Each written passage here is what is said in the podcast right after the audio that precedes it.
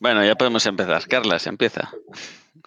Ah, jo, bueno, pues no ibas a presentarme tú. 3, No, 2, no. 1. Cero. Saludos, Geona- Perdón, tenía que hacerlo.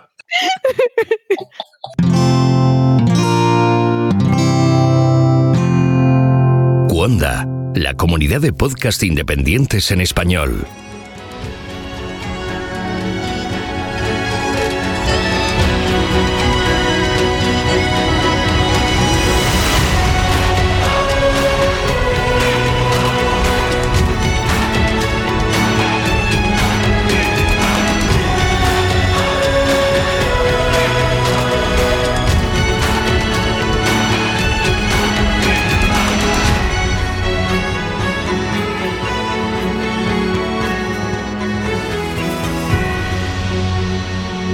Bienvenido a GeoCastaway. Saludos, genófragos del mundo. Bienvenidos a Geocastaway, un programa que promete en este mes de abril eh, aguas mil y alguna más eh, frase saldrá con rima en el programa, eh, porque tenemos mucha gente que tiene, bueno, la propensión a hacer rimas en el programa de hoy. Vamos a presentarlos. Estamos en el número 125. No quiero rimas todavía. Centésimo vigésimo quinto. Exacto, exacto. Ahí está Pedro. ¿Qué tal, Pedro? ¿Cómo estás? Muy bien, ¿qué hay? Aquí, a ver cómo sale el programa de hoy, que, que promete. Oscar, ya he visto que no te he Óscar. presentado el primero, ¿eh? Hoy el Así me supervisor, gusta. Hay que ir cambiando. Me parece bien. el jefe de la zona, bueno, presidente, jefe, inspector de la zona Presidente hoy, Norte. hoy El Eh, CEO, eh, CEO. El CEO. Uy, nunca me ha gustado la palabra CEO. Es como muy feo. Sí, sí, pues eh, es lo que eres. Lo de CEO, lo- no, no, no feo, no, CEO, eh, quería decir. Eres el, eres el CEO de Geocastaway. No lo arregles, Carlas, que has quedado muy mal ya. Bueno, sigamos. Eh, Mario, ¿qué tal? ¿Cómo estás? También con nosotros, un programa más. Buenas a todos. Y Sara, que repite eh, un mes más, ya a la vamos a poner en, en plantilla. ¿Qué tal? ¿Cómo estás? Bien, bien, aquí de becaria. Eh, eh, no, no me quites el puesto. Iba a decir, el puesto lo tiene Mario, ¿eh? Aún el tema de becario, no, nadie. Desde el Atlántico Norte, que creo que estás en la zona Atlántico Norte, no ha habido Dios cambio mío, de Soy distribución. la becaria del becario. ¡Ay! Pues sí. Sí, sí, por eso decía, eh, no sé. Bueno, estamos grabando 29 de abril del 2021. Eh, Eso es- era una canción, ¿no? ¿El qué? Este 20 de abril, ¿no? Sí, pero era, fue hace nueve días. Sí, hace nueve días, pero bueno, la gente no escucha el podcast hoy, o sea que. Ah, pues en claro, abril. lo pones porque ya será más difícil que lo escuche antes. Claro. Nunca se sabe, ¿eh? El, el espacio-tiempo hace cosas raras. Sí. En Pero fin, sí, era una canción de Celtas Cortos, Carlas. Mm. Búscala y la pones ahí, haces un. ¿Ves? Ya me estás dando trabajo de edición. No quiero que salga ninguna canción más durante este programa, ¿vale? No, No, que porque no, además igual nos si pegan con el tema de, en- claro. de copyright y tal, y viene Asgae y bueno, bueno. Y Olaya nos, nos echa la bronca. Que esas, las partes de las canciones son suyas. Exacto. Ah, y los explicits también. Saludos, Laia. Eh, dejadme decir lo que el mes pasado dije y que nunca digo, pero desde el mes pasado dejadme a- hasta el final de temporada al menos recordar que podéis hacer donaciones para mantener este podcast, canal de YouTube y red social. Si os gusta lo que hacemos, eh, nuestros programas y queréis ayudarnos a mantenerlo, pagando o ayudarnos a pagar un poco la, eh, el dominio, el, el hosting y cosas varias que siempre surgen, pues ahí está en geocastaway.com. Eh, me está haciendo cosas raras el osito que graba, no- pero espero que no se corte. Sí, algo se ha oído. Muy bien. eh, y también, aparte de geocastaway.com, y ahí podéis donar directamente, pues también podéis hacer los cursos de la academia o compraros merchandising de Geocastaway, una camiseta, ¿eh? De, Una tacita, una tacita una siempre queda taza. bien. Mirar a, a Marisa, siempre tiene la tacita ahí y, y le va muy bien.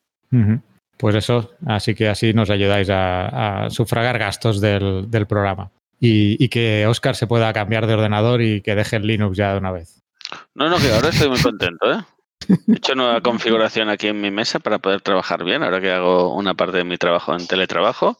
Y nada, estoy muy contento de volver a tener un pepinaco por aquí funcionando. Pues Además, es uno de esos, mira, a Sara le gustará, de esos de refrigeración líquida, Oh, sí. historias, ¿sabes? De estos que tienen lucecitas y que tienen la caja con un cristal para mirar adentro. Refrigeración ¿cómo se líquida. ¿Qué es eso? Que tienes que ir echando agua para que no se Agua, caliente. agua. Y que unos Radiador. pececitos, ahora mismo lo que tienes son unos pececitos por ahí, navegando. Sí, no sé.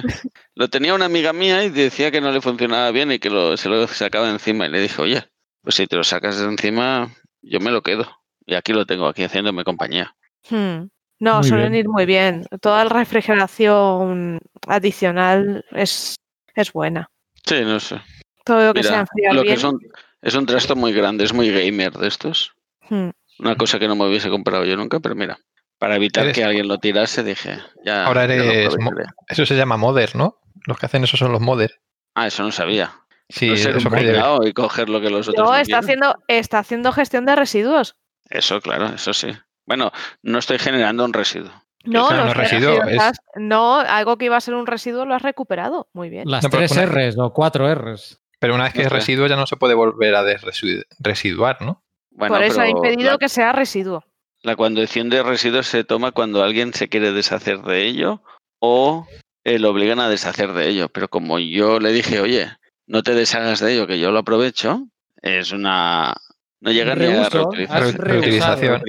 Eso es, reutilización. la reducción, luego la Si no hubiese- reutilización y luego Si sí no hubiese pasado a era- ser un RAE, si os, si os interesa el tema, si queréis hacemos un podcast de, de RAES. Ah, pues sí, mira, podéis El- invitar el incluso a, podcast de RAES. a Enoch, que era también, trabajó 10 años en eso. Enoch, Ah, el mira. de trabaja en medio ambiente. Que se lo- eh, la actualidad y empleo ambiental se llama su, Sí. su podcast. Eso, el que hace con Juan María. pues. Sí, y Pues, eh, las cuatro R son reducir, reutilizar, reciclar y recuperar. Sí, pero ahora hay 5, ¿no? Ya. Y si te esperas de aquí dos días habrán seis. ¿Cuál es la otra? ¿Cuál es la quinta? No me acuerdo cuál Recapacitar. era la otra, pero yo creo que la había- las habían aumentado. La primera, de- la última de ser recapacitar. A ver, las Muy bien. cinco R son reducir, reparar, recuperar, reutilizar y reciclar. Sí. ¿Ves cómo, ves cómo había 5? Sí. Ah, bueno. Lo han hecho por tres, arriba. ya van sumando. Lo han hecho por arriba, ¿ves? Muy bien.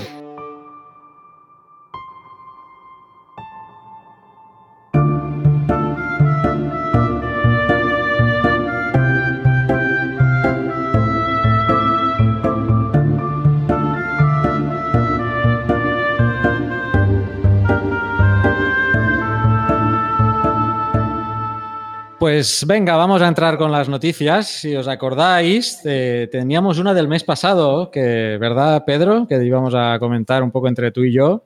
Eh, pues sí. Eh, y salió bastante en los, en los medios de comunicación generalistas, con un título un En los poco... noticieros, ¿no? Bueno, en la prensa y por, por los blogs y todo esto. El título en prensa fue Revelan que un río de rocas que fluye bajo el Caribe es lo que sostiene a Centroamérica.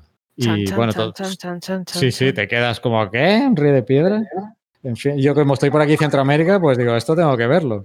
Eh, esto en realidad es un artículo de Nature Communications de Lorenzo Colli y Yi Wei Chen del Departamento de Ciencias de la Tierra y Atmosféricas de la Universidad de Houston. Pero es que me fui a la nota de prensa de la propia Universidad de Houston y está titulado University Houston Geologists Discover Powerful River of Rocks, River of Rocks, below Eso suena a Caribbean. una canción, ¿eh? De, de Bruce Springsteen, además. Sí, iba a decir, no, eso es Bruce Springsteen. Pero total. Sí, sí. Está bien. Creía haber mencionado que no quería oír canciones en el programa. Down to the River, ¿no? Es la... Eh, no, no sé. algo así. Sí, no sé, ah, no voy a cantar, ¿eh? Pero Me lo vais a hacer buscar, me lo vais a hacer buscar. Ya verás tú Pues- la- las GAE. la SGAE nos va a matar, nos va a crujir esta semana, ahí este mensual. Pero bien. Si la, si la vais mencionando, seguro que aparece. Pues ya en, el- en la nota de prensa ya hablaba de River of Rocks, que, yo creo que también tela, pero bueno. Es si artículo- Sociedad Geológica de España Ambiental, ¿no? Ya está. Ah, ya, no, Ambiental de España. España. Eh, bueno, sigamos. Sigamos con la noticia. Corramos un que- tupido velo. Me voy al artículo original. ¿Qué dice el artículo original? Dice, Caribbean plate tilted and actively dragged eastwards by low viscosity Atmospheric Flow. Astenospheric. Astenospheric. Ay, perdón. Astenospheric. Sí. Eh, ¿Qué he dicho? ¿Qué he dicho? Atmospheric. Atmospheric. Ya me imaginaba los como- geólogos nos centramos en la, en la litosfera, no en la- Sí, sí, en la astenosfera. Es decir, a, lo que quería ir, que en el, en el artículo no se menciona River of Rocks ni nada del estilo que han usado luego en la nota de prensa. Eh, entonces, no sé si quieres detallarla tú un poco más, la noticia. Bueno, detallarla más, porque yo solo he oído los titulares. No, a ver, yo, eh, simplemente por poner un poco, un poco en, en contexto todo esto, eh, a ver, estamos en, en el Caribe, ¿vale? En la placa caribeña que está, eh, bueno, pues eh, digamos, es una placa pequeñita, no es, no es, no es muy grande. Que, Oye, Pedro, una cosa. Yo no Dime. estoy en el Caribe, ¿eh? No sé. Has dicho estamos en el Caribe, pero a mí me cuesta en pleno abril aquí, lluvioso, nos imaginarme que estoy en el Caribe me cuesta. Tienes que poner un poco más de imaginación de tu parte. O, hombre. o- o irte al Mesozoico, que sí que era más caribeño. También. Exacto. Bueno, yo ya pues, estoy puesto, yo ya estoy puesto, que estoy cerca. Pues sí, tú estás al lado, por lo que pone aquí. Eh, no, es que estoy viendo el mapa de, de la situación y entonces, bueno, pues eh, eh, rodeado por todas las eh, islas, pues, en plan Cuba, eh, República Dominicana, Puerto Rico y luego todas estas islas que forman un arco eh, que es, digamos, el frente oriental de, la placa caribeña, ¿vale? Pero digamos que hay, eh, hay el sector occidental de la placa caribeña, pues está afectado por una zona de, bueno, de hecho, hay zonas de subducción a ambos lados de la, de la placa caribeña, ¿vale? Hacia el este y hacia el oeste, ¿vale?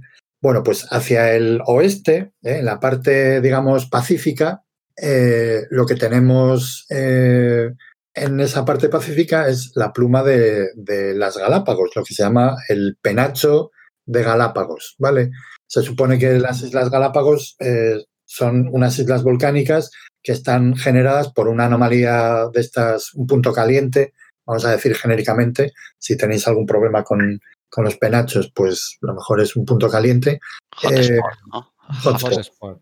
Que hay gente que interpreta como una, como una pluma, ¿no? Entonces, ¿qué es una pluma? Pues es un, un penacho gigantesco de, de material eh, mantélico más caliente y, y ligeramente menos viscoso que el resto del manto y lo que hace es ascender, ¿vale? Bueno, pues Nos tenemos que imaginar una, una lámpara de lava, ¿no? Pues sí, algo así, justo. ¿eh? Y entonces esta, esta pluma pues está, eh, digamos, empujando a la, a la placa eh, pacífica hacia arriba y es la que genera el, magmatismo que hay en Galápagos, ¿no? Bueno, el caso es que, bueno, en, Galápagos y en, zonas similares, porque hay unas islas que son la, la- la- la Gorgona, las- la isla Gorgona, que es eh, colombiana, donde digamos que está, y esto yo lo hablé en un, me estoy acordando ahora que lo comenté en un, en un, en un geocast de hace muchísimos años. Eh, bueno, pues en esta isla Gorgona hay unas rocas que se supone que no deberían existir en la actualidad, que son las comatiitas, ¿vale? Saludos a nuestro amigo eh, Aitor. Y bueno, pues eh, esas, esas lavas, me estoy desviando un poco del tema, pero bueno, digamos que esas lavas comatiíticas se supone que son eh, lavas de, muchísim- de muchísima temperatura y que justificarían un poco la presencia de esta pluma, ¿vale? De, de este penacho de Galápagos. Bueno, el caso es que eh, la placa que está subduciendo bajo la parte occidental de, de la, pl- de la placa mm, Caribe, ¿vale? Pues digamos que se, se rompe, porque eso La Nazca, la placa de Nazca. Mm, puede ser que sea esa, sí. Pues eh, esa, placa, digamos que al subducir se rompe, ¿vale? Y deja lo que se llama un, una, un slap window, ¿vale? Eh, hablando eh, en, inglés, ¿no? Es una especie de, de ventana de, de lámina, ¿no? O sea, la, la placa se rompe y deja ahí un hueco. Y entonces ese hueco permite que entre parte de ese penacho de, de la pluma de, de Galápagos, ¿vale? Y como tiene, como está mucho más caliente eh, que, el manto que hay debajo de la placa caribeña, pues digamos que entra con mucha facilidad. ¿eh? Entra como si fuera un río, ¿vale? De ahí viene el rollo del río, ¿no? Y entonces al entrar, ¿eh? pues como está entrando material caliente ahí a, a, a tutiplén debajo de la placa Caribe, pues lo que hace es también empujar hacia arriba a la placa Caribe, de tal manera que lo- los estudios que hacen ellos de, eh, topografía del, del fondo oceánico, pues les sale que efectivamente hay la parte occidental de la placa caribeña está más elevada que la placa que la parte oriental. Y bueno, pues es, es básicamente eso, ¿no? La verdad es que es un trabajo pues que está bastante bien, porque es así como muy regional y que a partir de unos datos de topografía simplemente del fondo oceánico, pues Bueno, y tenían, tienen tomografía y sísmica de refracción, ¿eh? También. Sí, a ver, tienen, eh, apoyan esto con mucho más, con muchos más eh, datos, ¿no? Pero, pero vamos, digamos que me imagino que la, la idea de partida, pues, eh, podría venir simplemente de, de observar las alturas del, del fondo marino, ¿no? Entonces, bueno, pues, pues vemos cómo, cómo simplemente con un, con un mapa topográfico, pues pueden surgir ideas eh, de, de- geodinámica global, ¿no? Que eso, pues, es algo que, pues, que es muy interesante de la geología, ¿no? Que no, no hace falta tener un montón de, de datos y un montón de historias, sino simplemente teniendo un poco de, picardía a la hora de observar eh, la superficie de la Tierra, pues, pues eh, y teniendo un poco también de idea de, lo que ocurre alrededor, ¿no? De la tectónica general, pues se te pueden ocurrir modelos bastante chulos, ¿no? Y a mí esto me parece que está, que está bastante bien. Ya lo comentábamos el mes pasado, que a pesar de este título tampoco revelan un río de rocas, eh, el, el- el- el- el paper pues, pues nos parecía muy interesante y, y a mí este concepto de la slab window, cuando estuve leyendo del artículo, sí, me parecía muy interesante y no, no, era algo en lo que había pensado, ¿no? que, se, que hubiera un... se rajara, ¿no? Por decirlo de alguna manera, una zona, una, la placa que está subduciendo y eso permitiera... Pero eso, digamos que es un proceso que ocurre muchas veces y que además eh, en, en el margen eh, occidental de, de toda América, eh, digamos que, que es un proceso muy común y que además tiene un, tiene un, un reflejo, eh, digamos, prácticamente inmediato en el aumento de vulcanismo, ¿vale? Porque cuando tú tienes una placa que está subduciendo y de repente esa placa se rompe, eh, pues lo que estás haciendo es que, que, entre material mantélico nuevo en un lugar que estaba tapado por, por esa placa que estaba subduciendo, ¿no? E inmediatamente, en el momento en el que se produce la rotura de, de, esa, de esa, placa que subduce, eh, hay un evento volcánico eh, brutal. Tenemos un ejemplo clarísimo en, México, en la Sierra Madre eh, Occidental, que es un magmatismo félsico ácido explosivo lleno de ignimbritas que hay en la parte occidental de, México, que tuvo lugar en un tiempo muy corto, creo que fue hace 20, 25 millones de años, ¿vale?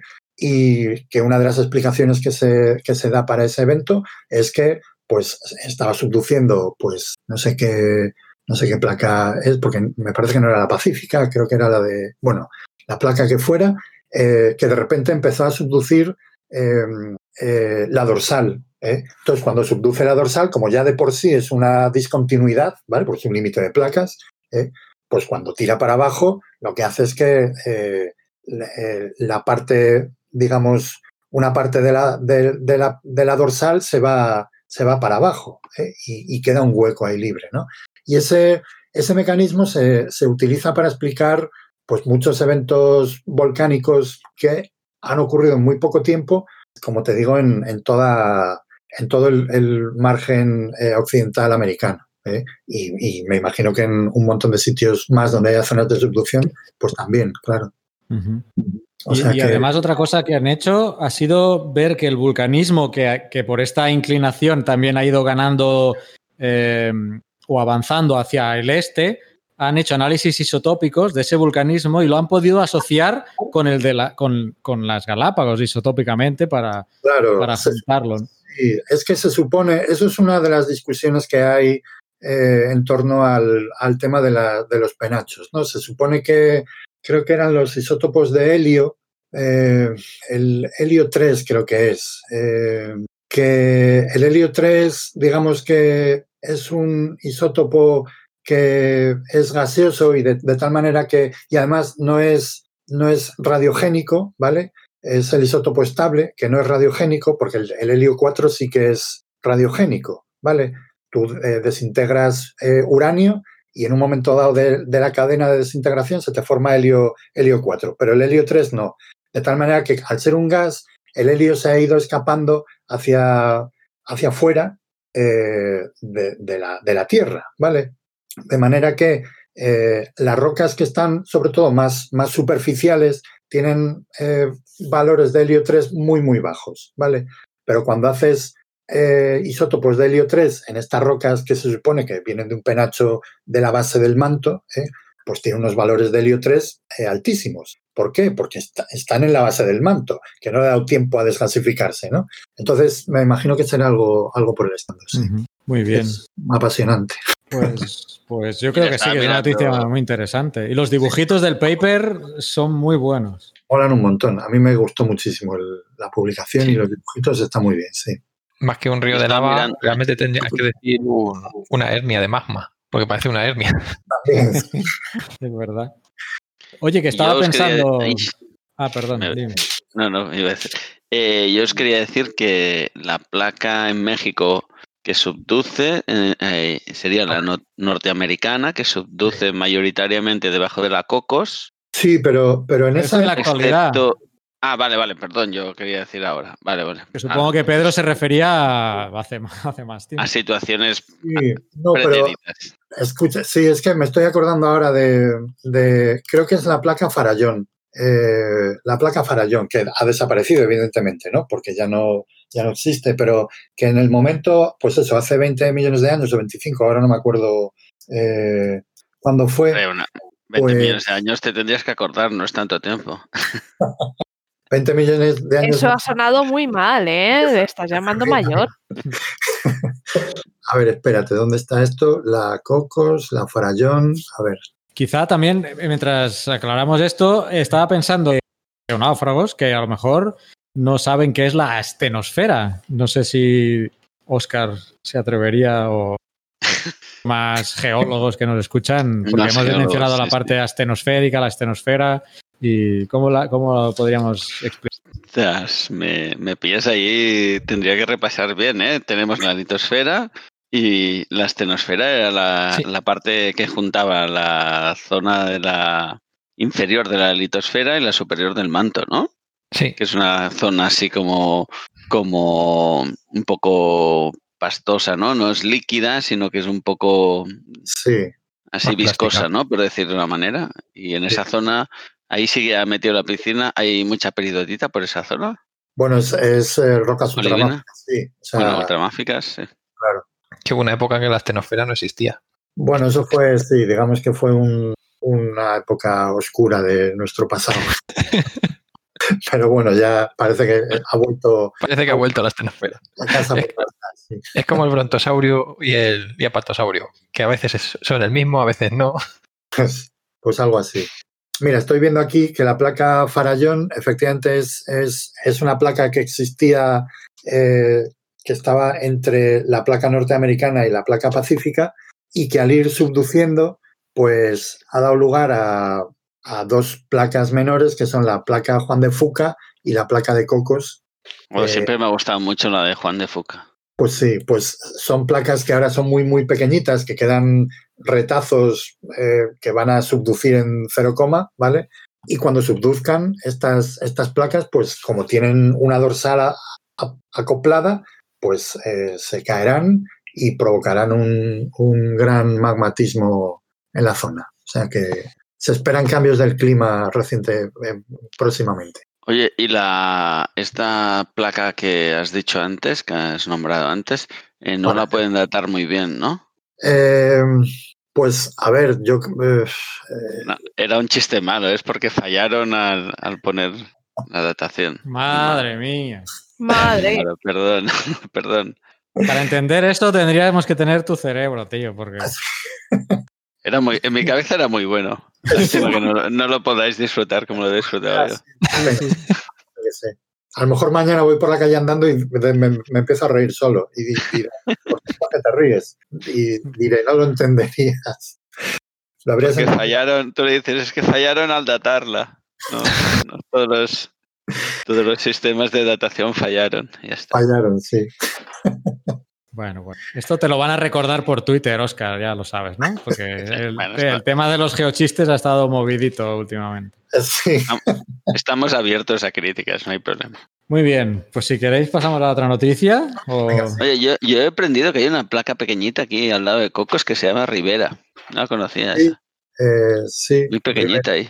También debe ser un trocito de esa de Fallaron que he dicho que existía, ¿no? Para Farallón, sí. a mí ya se ha quedado fallaron para mí. Bueno, pues a ver, momentos, porque si con el farallón Oscar se ha rebuscado para sacar un chiste, a ver cómo eh, explicas esta noticia de los trilobites respiran por las patas. Eso es muy, muy interesante. Sí, sí. Creo que te, van a, ayudar Sara y Mario, ¿no? Creo que te van a El otro día salió por la prensa y a mí me pareció, me pareció interesante y dije, mira, voy a compartirlo con todos vosotros a ver qué, pensáis. Así que... Yo lo veo poco práctico, o sea, respirar por donde tienes la axila. A ver, hay gente que respira al lado de las orejas, ¿no? Hay de los ojos ahí, los peces. Tampoco. No, gente, gente no son. los peces no son gente, hombre. Por el lado de las orejas de un pez. a mí, Biológicamente es, al revés. La gente son peces, que eso ya es más real, pero. los peces no son gente. ¿Cómo es eso? Los dientes son las escamas de los peces. Los dientes de la gente. A ver. Eh, Mario pone sabía yo que daría por algo. El Nemo no era un personaje de la tele, de esos, era un personaje. Sí, de, Julio, de Julio Verne. Sí, tenía un submarino muy chulo. Claro. No, pero yo decía el Nemo de la peli de dibujos animados, no os vayáis tan lejos. Yo, Julio Verne, eso es, eso es literatura, tío, ¿no? Además estamos a jueves. y estamos a jueves, no viernes. ah, a este le ha gustado, le ha gustado. Los jueves son los viernes, ya sabéis. Ay, a ver, ¿qué nos explica esta noticia? No, sí, los que tenéis que ir a dormir son vosotros, yo no, ¿eh? Vosotros sí que tenéis que pillar la cama, yo tengo toda la tarde. bueno, va. Eh, decía Sara que es complicado respirar por los pies. Mira, son soluciones evolutivas, ¿no? En el fondo cada uno busca y eh, el pez propone, el trilobito propone y Dios dispone, ¿no? Al final. de todas formas, las, esto en muchos artrópodos se da. Hay muchos artrópodos que tienen las tráqueas hay insectos y artrópodos que tienen tráqueas, hacen respiración traqueal y tienen los agujeros de las tráqueas al lado de las patas. ¿Los esconden ahí en las patas? ¿Mm? Es que estamos acostumbrados al formato humano, que es que lo tenemos todo muy, como muy ordenadito, y los animales estos ahí tienen distintas soluciones. Por ejemplo, los insectos, como decías, ahora tienen los orificios traqueales en el, por la zona del abdomen y tal y los muchos crustáceos y muchos artrópodos marinos aprovechan y tienen las, branquias en, en, zonas, pues por ejemplo los, los, los cangrejos y todo eso lo tienen, bueno, las, los crustáceos como las gambas y todo eso lo tienen en, el cefalotoras metido. Sí. Y con los trilobites estos de la noticia es que es un, el ejemplar es espectacular, que se encontró, que es, es un ejemplar piritizado que dio mucho que hablar el año pasado. Me parece que tenía, se podían ver hasta los huevos y todo. Y han hecho como. o sea que parecía oro. Oro parece. Sí, además es de Burger Sale. De, Plátano es. Del famoso yacimiento. Ahí está. Sí. Y. Que eh, lo han encontrado en un Lagerstate, ¿no? Sí, fíjate, es que es más importante de, de la zoología. O sea, de la, de la paleozoología.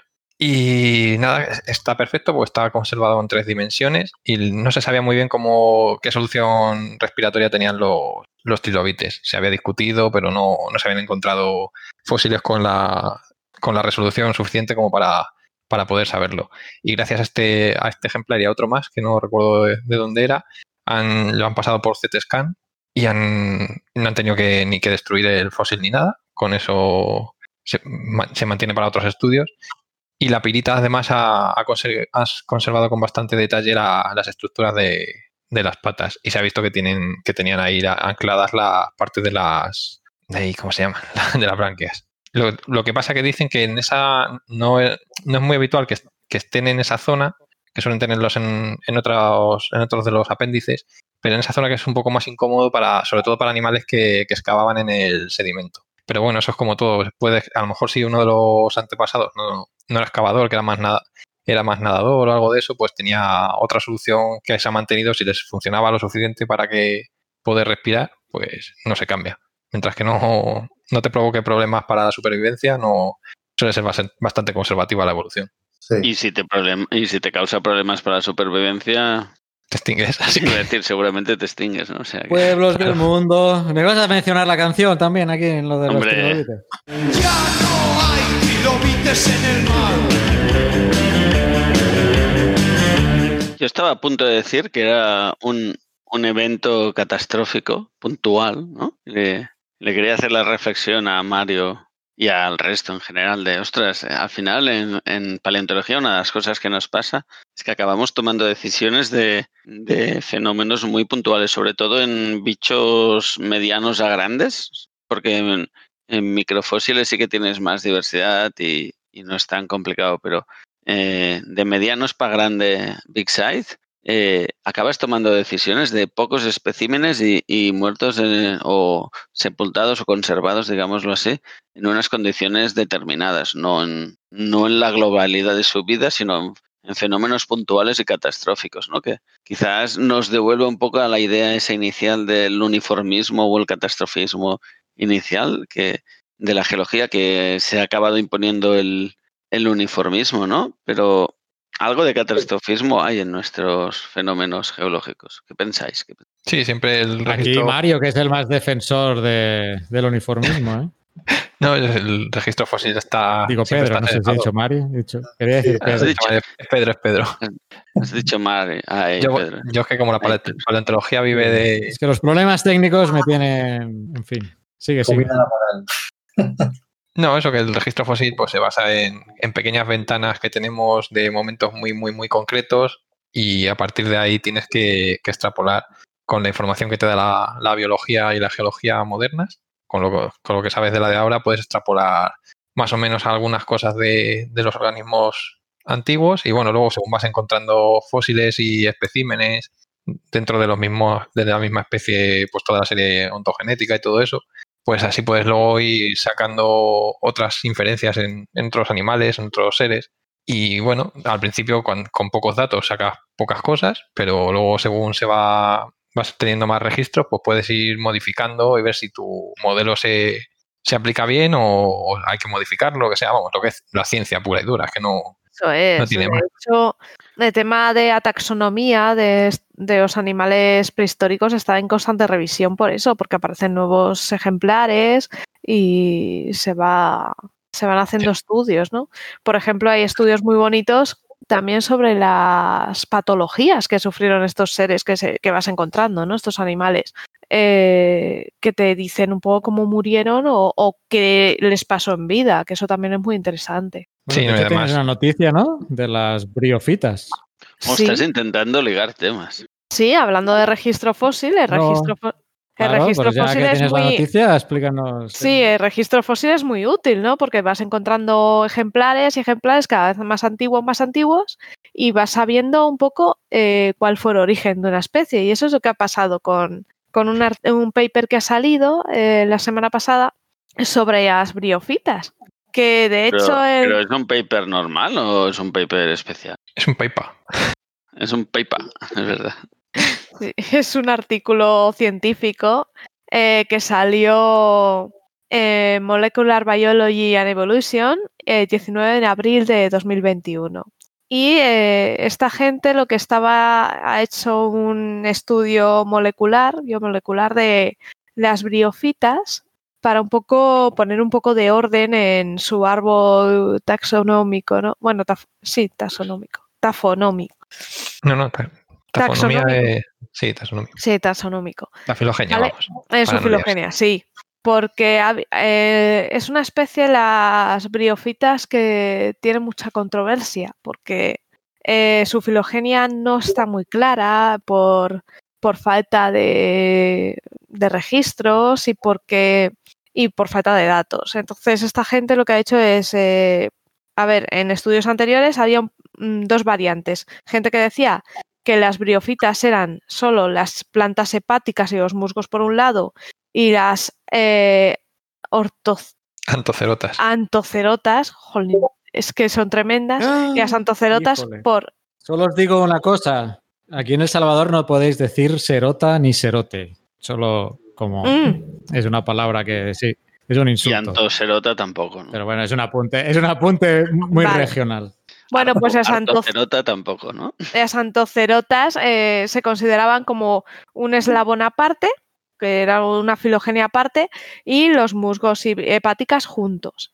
Y esta gente en su estudio lo que ha hecho es eh, hacer, eh, comparar eh, proteínas, comparar genes y, han ido un poco viendo y también temas un poco también físicos, ¿no? elementos comunes. Y se han dado cuenta con una base de datos que han conseguido de más de 140.000 genes, han conseguido determinar que, que pertenecen a la misma especie, que son Mismo grupo. Es el mismo grupo, eso es. Sí, que son monofiléticos, que no son eso es. parafiléticos o polifiléticos como se pensaba antes.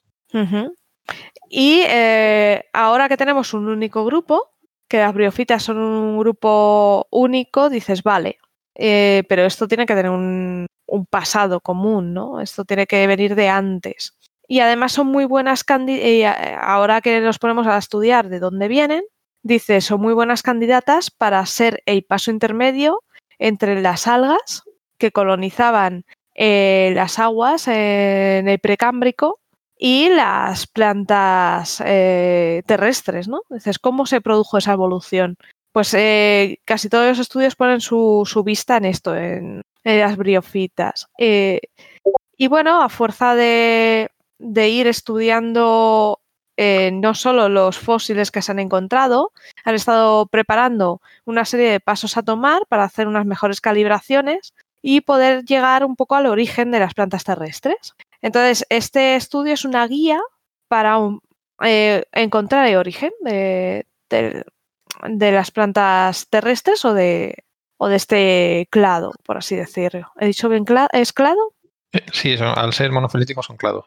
Eso es. Bueno, pues se pusieron manos a la obra y les ha salido que el origen de las plantas terrestres se originó en el precámbrico, que es hace 980 millones de años, entre 980 y 682 millones de años. Para que os hagáis una idea, en 2018 el último estudio las situaba en unos 500 millones de años pero poco a poco ha habido registros fósiles nuevos. En, 2000, a finales de 2018, se, encontró, se encontraron fósiles que decían que eran un poquito más antiguas y en 2019, en la zona de, Suecia, aparecieron unos fósiles de unos restos de, briofitas de, de, hace 600 millones de años, ¿no? Y y dices, bueno, pues si hace 600 millones, bueno, no fueron restos de briofitas, perdón, son restos de criptosporas. Entonces, estos restos de criptosporas que se encuentran dicen, oye, esto tuvo que pertenecer a una planta, hace 600 millones de años, dice, esto tuvo que pertenecer a una planta, a una planta terrestre que tenía esporas. Entonces, claro, el origen tiene que ser mucho, mucho anterior. Si ya hay una planta que suelta esporas, pues mm, eh, las plantas tuvieron que salir del, medio acuático a la tierra mucho antes. Entonces se han puesto a investigar y a investigar y por el investigando también mm, eh, cada mm, evolución, cada eh, familia de este, dentro de estas briofitas, cada paso evolutivo, su tiempo de vida y porque son plantas que evolucionan muy rápido.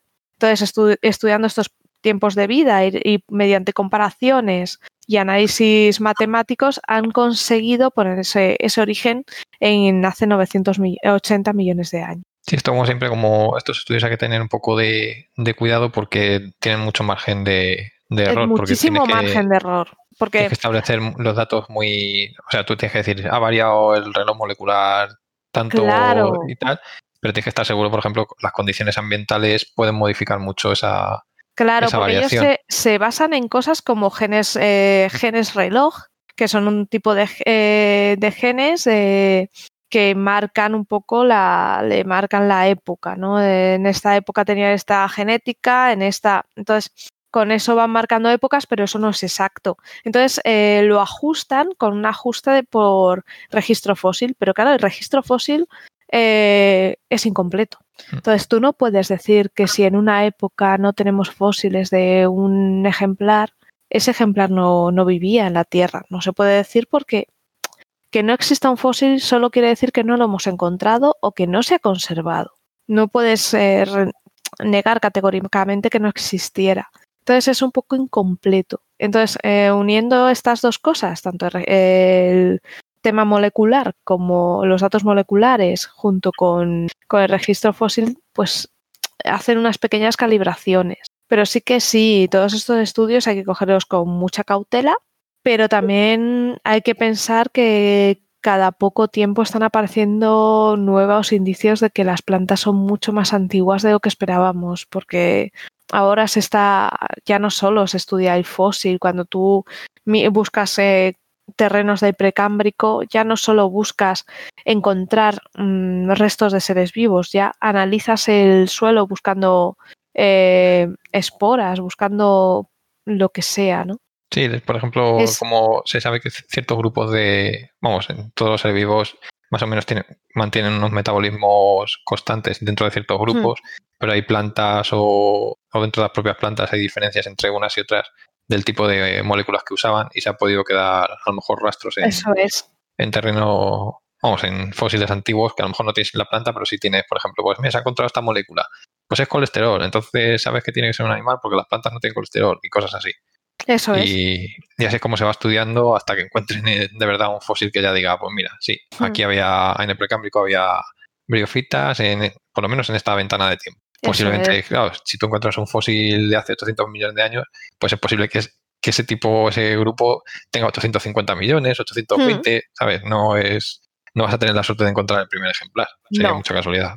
Y además no lo ibas a saber, o sea que lo mismo te da. Claro, entonces por eso es, esa barra de error de tiempo la ponen tan larga. Y, ya os digo que el estudio, gracias a estas nuevas técnicas, que cada vez somos más precisos a la hora de estudiar suelos, de estudiar, de sacar moléculas, de sacar eh, la composición de, del suelo de excavación, se están encontrando cosas muy útiles, ¿no? Fíjate que hace, hace muy poco tiempo se encontró ADN neandertal en el suelo de una cueva. O sea, no necesitas ya. Es que eso.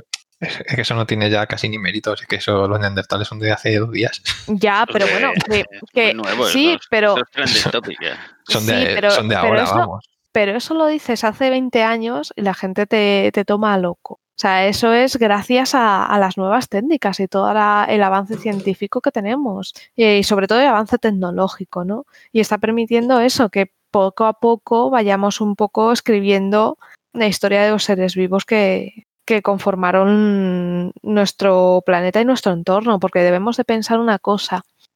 Las plantas, cuando conquistaron la Tierra, modificaron completamente el entorno, pero ya no solo el entorno, modificaron el clima. Entonces eh, dieron las condiciones eh, idóneas para que los animales pudieran eh, salir al medio terrestre, tuvieran bueno, los, animales es posible que salieran antes de las plantas al medio, porque los animales marinos que tienen un poco de, desplazamiento, hmm. sí, harían incursión. ¿no? ¿El qué, perdón? Que tenían más movilidad, ¿no? Sí, y habría muchos que, escaparían, por ejemplo, de sus depredadores, saliendo a, un entorno que es bastante hostil porque parece mentira, pero una playa para, para los animales que viven allí, las plantas, es muy hostil, porque las variedades, de, o sea, el cambio de, humedad, de insolación, o de, salinidad en poco rato mm. es brutal. Entonces tienes que tener unas condiciones muy, muy específicas para aguantar ese, ese medio tan, tan hostil. Entonces, el que pudiera alcanzar la playa podría escapar de sus depredadores y sería más fácil que sobreviviese. Luego, si ya, habría, si ya estaba colonizada por líquenes y cosas así, pues es una fuente de alimento inmóvil que no, hmm. no cuesta mucho hacerse con ella. Así que es un, es un entorno complicado, pero que, que claro, lleva a la exploración de, de, la vida a otros nichos de, para, para vivir, vamos, para expandirse.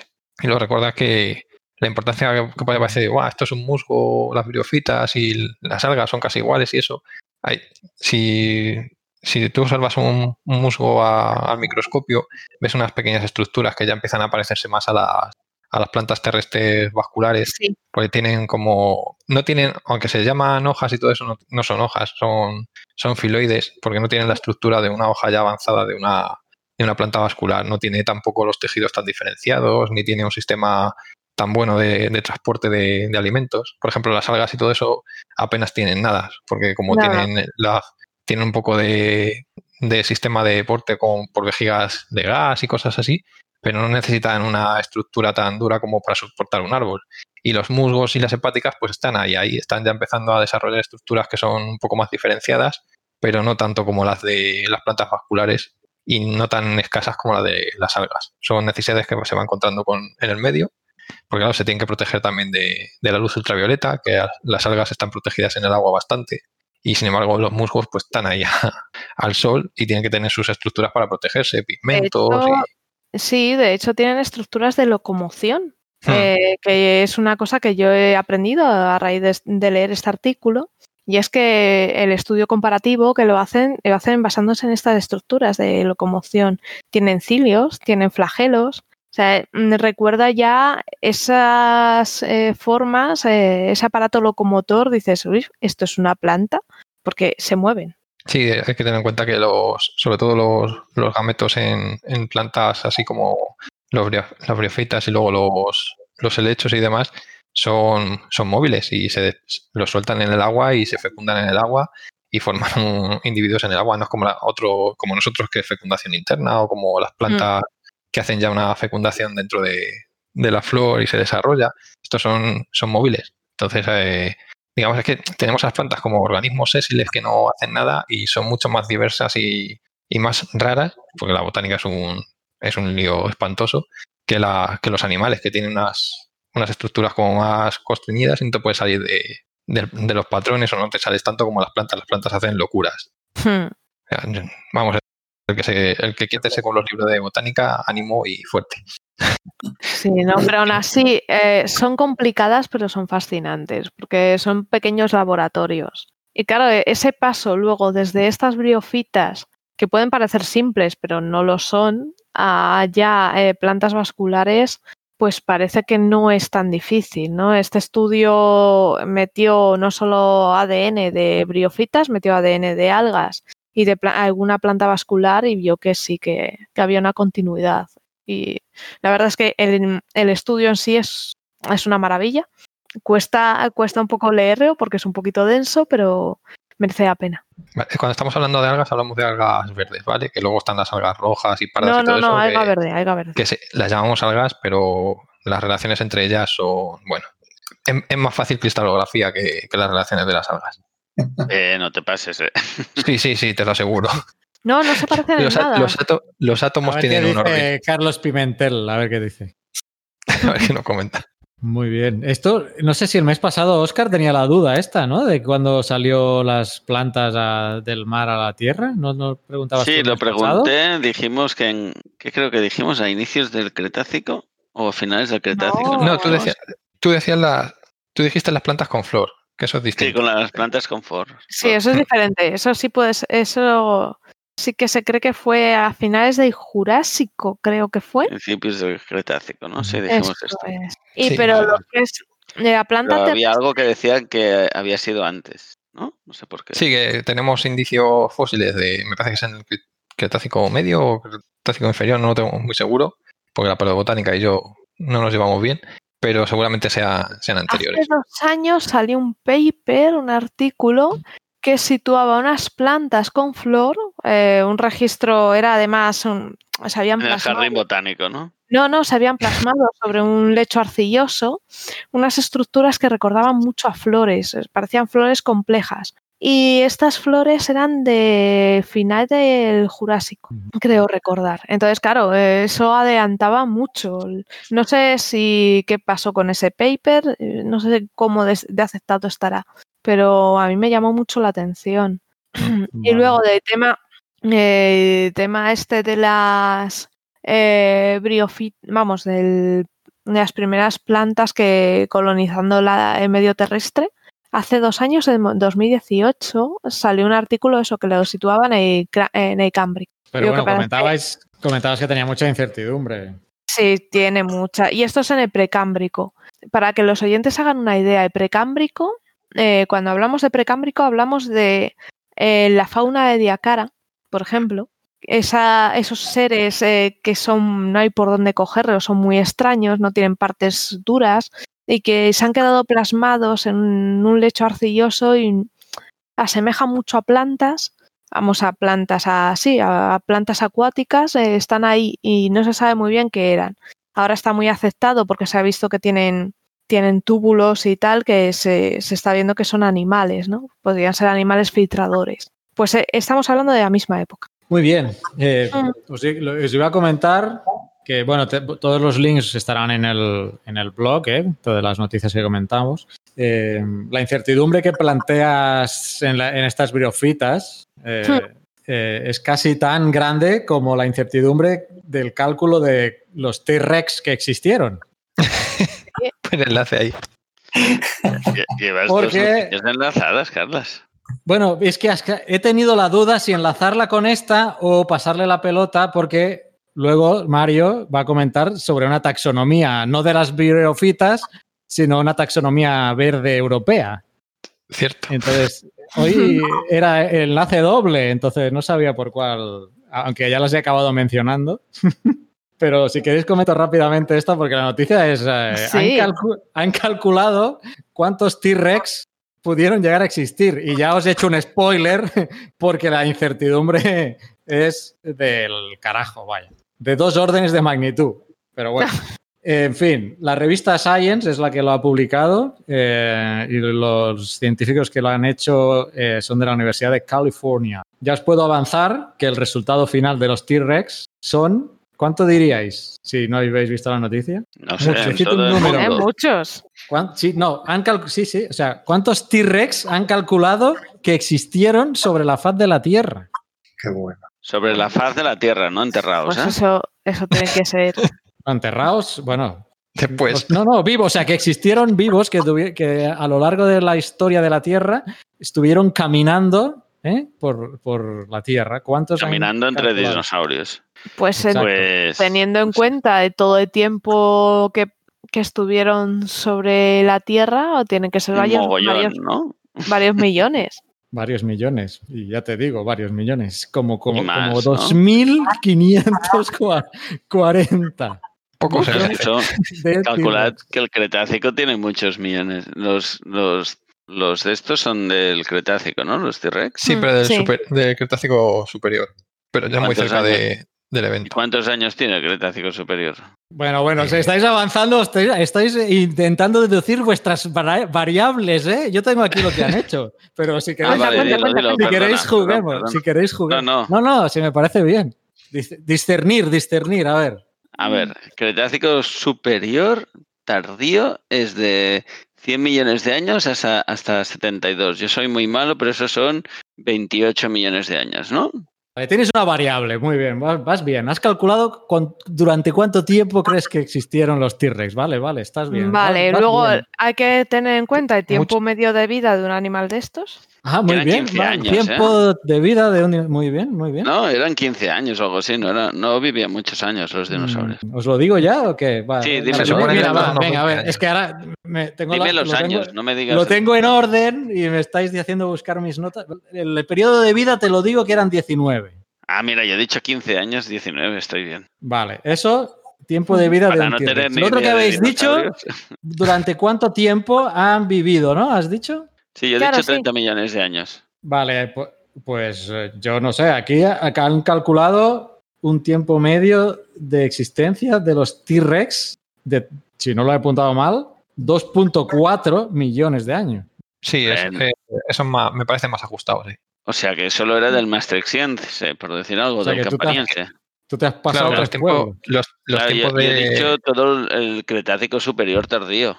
No, es que el tiempo de vida de, una especie está acotado y bueno, tenemos que tener en cuenta que, el Tyrannosaurus Rex desapareció por el, por el meteorito. A lo mejor hubiera, yo qué sé, es que no sé qué tasa de, reposición tienen, pero a lo mejor que una especie aguante 3 o 4 millones de, años de media Entonces habrán echado un poco el cálculo ahí, pues estarían en su momento de esplendor cuando lo- les barrieron. Yo creo que es un buen momento para recordar los pisos del Cretácico superior. que Has dicho el- maastrichtiense, has dicho una palabreta No, ahí, di- eh, que has dicho dímelo. Y es cierto, han usado esa variable, pero no para el tiempo, sino eh, para el área en el que, bueno, el área, o sea, cogieron el- ese periodo para calcular. Para tomar la geografía, ¿no? Exacto. Pero déjame recordar los pisos del Cretácico superior. Venga, por segundo, por segundo mes consecutivo vamos a escuchar a Oscar, a recitar Pero- los pisos. pero en español, ¿eh? En español. Sí, no los puedo decir en catalán, ¿no? Cenomaniense, turo- turoniense, coniaciense, santoniense, campaniense y maastrichtiense. Muy bien. Muy bien. Venga, ahora los del Cámbrico. Los del Cámbrico. Estos no me lo sé, pero déjame están- buscar en, en- ¿Están acabados los del la Cámbrico? ¿No, había huecos? No, no están acabados. Por eso No digo. están acabados, ¿no? ¿Sabes lo que puedes buscar? En vez de buscar eso, ves buscando el nuevo libro de Francesc Gascó, que ahora que estoy hablando Ah, de sí, mira, lo puedes citar y no me acuerdo del título, así que búscamelo tú. Y... Esto no estaba en mi historia de dinosaurios. Esto No estaba en mi libro de historia de dinosaurios o algo así. Todo el mundo a tiene- comprárselo. Que tiene una portada preciosa, por cierto. Sí. Bueno, todo lo que hace, dejarme hacer pelota, todo lo que hace Francesc Gastó es precioso, digámoslo así. Bueno, tiene la colección de Jurásico Total, que es de, para novela juvenil, infantil, que ya tengo ganas de comprarle el primero. Es una trilogía, creo. y también tiene el de 100 preguntas sobre paleontología, que lo escribió también con, con su compañera y está, está muy, muy, muy bien. Oye, Ah, tiene entrada en la. Wikipedia, Francesc Gascó, acabo de encontrar. No sabía, Ah, mira, no lo sabía. que lo sepáis. Mm. Va, que os cito el estudio, dejadme terminar esta cosa, va. Eh, 20.000 más o menos dirus- dinosaurios viviendo eh, por aproximadamente 127.000 generaciones. Así, estos a- a números gruesos como lo han calculado. Eh, porque os habéis dejado la densidad de población, amigas. claro. habéis, citado, habéis citado todas las variables que han usado, menos la- La capacidad reproductora, por ejemplo. las variables de la densidad Pero- de población. Eso depende ejemplo, de si, ha- en Norteamérica- si había- Claro, ¿Sí? tú imagínate, puedes vivir X años, ¿vale? Pero eh, ¿cuánto ligaba un tiranosaurio rex? ¿Cuánto se reproducía? Si no tenían tasa de éxito, pues mm, había pocos y si los tíos no paraban, pues eran como los conejos, pues había más. Por eso de ahí que la incertidumbre esté en dos órdenes de magnitud, porque por ejemplo eh, la tasa de reproductora, pues no sé si la habrán podido sacar, al menos no la han incluido, teniendo en cuenta dos cosas muy importantes, muy, no importantes, sino interesantes que he aprendido, es que, por ejemplo, para la densidad esta de población han usado una ley, la ley de Demuth, que a lo mejor los biólogos sabéis qué es, pero yo no tenía ni idea Sí, que relaciona la densidad poblacional con la masa del, del cuerpo, en este caso del dinosaurio. Entonces, la, la- la ley de Demuth esta dice que la densidad promedio de una población desciende con el tamaño de la masa del cuerpo en una potencia aproximadamente a tres cuartos de la masa. Por lo tanto, llegaron a la conclusión de que tuvieron que vivir entre, y mirad la horquilla, entre 0.00058 y 0.14 individuos postjuveniles de T-Rex por kilómetro cuadrado. claro, es que em, varía también mucho por el metabolismo, porque tú puedes tener dos animales de un tamaño más o menos similar que te daría, según esta ley, una densidad parecida, pero si tienes el metabolismo muy cambiado, no es lo mismo, por ejemplo, un dragón de Komodo, o así de tamaño, comparémoslo con un león, por ejemplo, no es lo mismo un- lo que come un dragón de Komodo que lo que come un, un león. El león come muchísimo más, entonces aguanta menos densidad de población que, que la del dragón de Komodo. A igualdad de superficie y todo eso, bueno, ya el dragón de Komodo está en una situación muy especial que son islas y tal, pero comparando... cómodo, ¿no? ¿El qué? No, no puede ser. Madre mía. Por favor. Está aguantando fuera. desde hacía mucho momento, mucho rato. Ahora me arrepiento de haberte hecho propietario del Discord, porque ahora no te puedo echar. Pero sí, Sigue, Mario, por favor. lo que sí que no... Ya que lo- decimos esto, mira, había un vídeo, perdónate que te que os corte, había un vídeo de un, yo diría que un, no sé si era un, un dragón de Komodo, pero bueno, era un lagarto de estos gordos que entraba en un supermercado y se metía encima de la, Ah, sí. un varano. de la, de la nevera de Coca-Cola o no sé qué era, y era bastante divertido. Sí, no, esto, no era un dragón de, seguir de con el eh.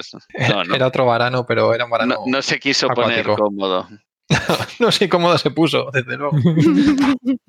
Pero- bien, ese, ese es el nivel. Ese es el nivel. Sigamos, sigamos.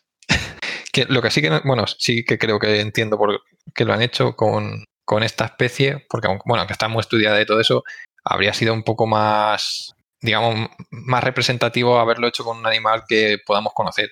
Lo podrían haber hecho con mastodontes o con algo así, que podías haber hecho los mismos cálculos con mucha más precisión, porque conocerías bien la masa de tierra, conoces animales parecidos ahora, pero claro, no vende, no vende tanto como el tiranosaurio. Rex. O sea, que- Es que publicas más y te van a citar más veces. Sí, Claro, de hecho han salido, apar- aparte de este han salido también el de si cazaban en manada o no, los adultos también, que no se sabía, no se tiene muy claro.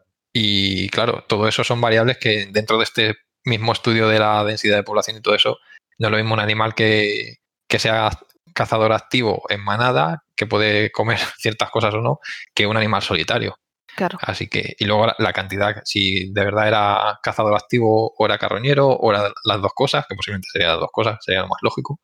Entonces, todas esas cosas pues cambian mucho. Si los adultos y los juveniles compartían los mismos nichos de, de caza, porque el- no sé si habréis visto un esqueleto de, un, de los tiranosaurios juveniles, pero no se parecen a, a lo por- porque el de el tiranosaurio, el tiranosaurio adulto era un, un mostrenco enorme, gorderas, y no se parecen nada a lo desgarbado que eran los juveniles, que tenían las patas mucho más, más largas, el hocico más fino. Entonces se alimentaría de cosas distintas, cazaría de, de- de formas distintas, se movería incluso de, de formas distintas que, que un adulto con esa masa y esa, esa corpulencia. Sí, Así yo me que- imagino a los juveniles con un, unos rasgos un poco más avianos, un poquito un movimiento más de pajarito.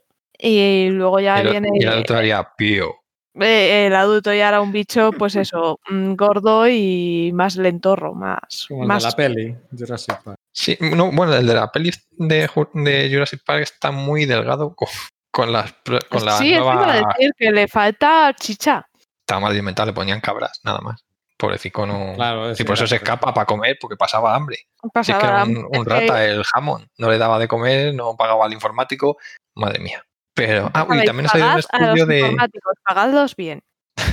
El, salió tam- ha salido también un estudio este mes de la velocidad, ah, que calculaban la velocidad de, Sí, en función de, de la cola, que antes se, se modelizaba como una estructura fija y sólida, sin ningún tipo de articulación ni nada, y ahora ya la están empezando a modelizar como almacenamiento de energía para, para la forma de andar. Y este primer estudio que se ha hecho es una- un acercamiento y establecía una velocidad al paso de- del animal bastante lenta, que todo el mundo está riéndose porque podría ganar a un tiranosaurio corriendo. Digo, bueno, se movería a esa velocidad normalmente. Cuando tuviese hambre ya veríamos si, si daba No, un sprint y aparte- te- vamos a ver, que se mueva a esa velocidad eh, tampoco es para reírse, porque pensemos que una zancada de un tiranosaurio abarca mucho terreno. Así que Sí, por lento que sea, va a abarcar mucho terreno en pocos pasos. Y si no, mira, mi abuela se movía más lenta que yo y menudo zapatillazo te tiraba desde... O sea, que eso no, no te puedes fiar nunca. Pero yo no me imagino un tiranosaurio lanzándote alpargatas, Mario. No sé, no, no me lo imagino. Todo es posible. Quizá cogía, un, cogía el velociraptor así y lo lanzaba, pero Tenía las manos pequeñitas para lanzar. Esos brazos no llegan a ningún lado, es verdad. no, no, el lanzamiento no podía. Aunque no nos riamos del- de los brazos de, del del pobre tiranosaurio porque los había peores, ¿eh? Pero habéis visto la musculatura del, de anclaje de los brazos del tiranosaurio. No, que, no quisiera yo acercarme a esos brazos, de verdad. Que nos reímos mucho, pero que no, que no. Que... Pero si me dan miedo las las gallinas, se te acerca una gallina cabreada y sales corriendo o un pato cabreado, pues te imaginas Sí, pero ese enanismo de esa última fase del Cretácico es un poco curiosa, ¿no? Eh, cabezas grandes, miembros, eh, brazos cortos, muy, muy raros. La verdad es que llama mucho la atención, ¿no? En, tanto en el- en los tiranosaurios como en, por ejemplo, Carnotaurus, ¿no? Que es muy exagerado. Sí, bueno, eso. O incluso ese ejemplar que solo Si tenía la un dedito. evolución los Bueno, hizo Nicus. así, Darwin Eso. diría para pues para algo serviría. Claro, su función tendría. O sea, Sí, sí, esos no iban a echar a volar, la verdad. A no ser que le cosa- cayera un, un Un meteorito. Un meteorito encima, ¿no? Sí. Bueno, Sí, iba a pensar no. eso, que, que los artículos, los artículos que están saliendo mensuales sobre los T-Rex, por lo que comenta Mario, son directamente proporcionales a los que salen del, del meteorito. Meteorito. porque sí, sí, sí. Cada sí. mes sale uno Y de meteoritos. Y tres de tiranosaurios. Mm. Exacto, en fin. Una cosa importante, pensad, si, si hubieron 2.500 millones de T-Rex y cuántos se han recuperado fósil, imaginad la di- dificultad de Eso conservación. es. Sí. Y Y más cita, siendo- el artículo cita una tasa del 1 entre 80 millones. sí. Imaginad lo difícil Y- que es conservar un Y luego otra cosa, que los agentes se piensa que cuando encuentras un hueso te lo encuentras pues nada, súper perfecto, ¿no? El cráneo de tiranosaurio súper bonito, súper majete. El- cuando encuentras un fósil, ya sea de tiranosaurio, ya sea de un mamífero más reciente, eh, suelen estar, la tierra se, se comprime, suelen estar aplastados, eh, deformados por, por el movimiento terrestre. Entonces, mm, lo que te encuentras también puede estar muy dañado. Y hay que tener en cuenta también tiranosaurio que son que los pocos, entre comillas, se han encontrado muchos individuos, es un animal muy, muy bien estudiado, pero son pocos y es de una de las zonas que más se, ha explorado, porque el, el norte de América y la zona de, de Asia, donde había otros tipos de tiranosáuridos, eh, se ha explorado bastante bien. Imaginad luego los animales del sur de- del hemisferio sur, que están quitando la zona de Argentina y por ahí que, que tienen, que ponen mucho más medios en eso. Hmm. África, por ejemplo, quitando las exploraciones de la, casi coloniales y tal, está todavía, porque claro, no te puedes ir a explorar muchos de los países porque están en guerra o no tienen medios Claro, para... la situación, la situación de esos países te impide. Entonces, todos, ahí no tenemos información. Todas esas ventanas de allí en cuanto se descubre cualquier cosa, suele poner patas arriba. Ah, pues mira, pensamos que son eran de, de origen gondwánico estos animales o... Y luego, y aunque, otras cosas. luego aunque excaven, si te hacen como la guarrería que hicieron en Brasil de llevarse los fósiles los ingleses y no querer que los investigue gente de allí, pues ya apaga y vámonos, ¿sabes? Sí, bueno, eso como siempre. Eh, Pues sí. Así que si encontráis un fósil, pensad que, que eso esté así conservado como lo encontréis, eh, pues ha costado mucho. ¿eh? Mucho. Y si encontráis, sobre todo, si encontráis un fósil, lo primero que tenéis que hacer, delimitar dónde lo habéis encontrado para que sea fácil eh, volver a ese al punto, ¿vale? Delimitarlo con algo que vosotros sepáis que lo habéis dejado ahí y que cante. Y después Como una, llamad a una geo- una geolibreta, por ejemplo. Sí, eh, luego eh, llamad a la institución más cercana, quiero decir, si tenéis un museo o una universidad cerca, eh, al más cercano, ¿vale? Os acercáis, siempre suele haber una facultad de biología o un museo de ciencias o incluso el museo arqueológico, los museos arqueológicos también se hacen cargo o te llaman a- al, experto. Entonces os ponéis en contacto y, para, y le dais esas coordenadas, incluso sin delimitar, simplemente dais a coordenada, cogéis la coordenada en el móvil, de ahí punto, y se las mandáis para que ellos lo encuentren y lo puedan analizar. Porque si nos lo llevamos a casa o se lo llevamos a ellos, tenemos un problema. Y es que hemos desconte- descontextualizado eh, la ubicación de ese, objeto, de ese fósil. Ya no sabemos eh, en qué posición estaba. eh, eso es vital para saber cómo, cayó el cadáver. Muchas cosas, mucha información que luego el análisis no se puede hacer por eso. Entonces, nunca se toca. Podéis hacer fotos, eso sí, no pasa nada. Hacer eh, y comentar con la universidad o con el museo o con lo que tengáis más cerca lo que hay ahí. No lo publiquéis en redes sociales porque seguro que hay un desalmado que se lo lleva. Y con esas pautas, pues eh, vais a conseguir que la gente lo pueda investigar. Si no sabéis a quién llamar, a qué universidad o algo, pues mira, muy fácil. Eh, a la- Geocastaway, nos escribís, nos escribís un correo a geocastaway.gmail.com y nosotros os diremos a quién llamar. o el propio, la UNED tiene, el departamento de paleontología de la UNED es muy potente, también podéis eh, hablar con ellos y son agradables. O sea, van a ser súper majos con vosotros y lo van a agradecer. De hecho, en la investigación, cuando salga el artículo, os mencionarán. Así que merece la pena. Así es. Son las 16 y 10 en El Salvador, las 12 y 10 de la noche en la península ibérica. A ver si en 20 minutos comentamos las dos cosas que nos faltan. Como Me has recordado Manu Chao, ¿eh? Para si quieres poner otro. El que- espera, espera, ¿el que, el que te ha recordado, Manu Chao? Este, este, son las. Ah, 10. la can- el- ya, ya, vale, ahora. ahora Había sí. una canción que empezaba así. Es cierto, cierto. Sí, si quieres cantarla, así no tengo que poner la canción. ni- Mira, Manu Chao aún más me atrevería, ¿eh? Creo que. A ti sí que te van a echar. A mí Manu Chao ya. Venga, a va, ver, sigamos. Mario, eh, porque luego, a ver, a vosotros que os a que me decís, ¿a cómo me vas a ligar esto con esto?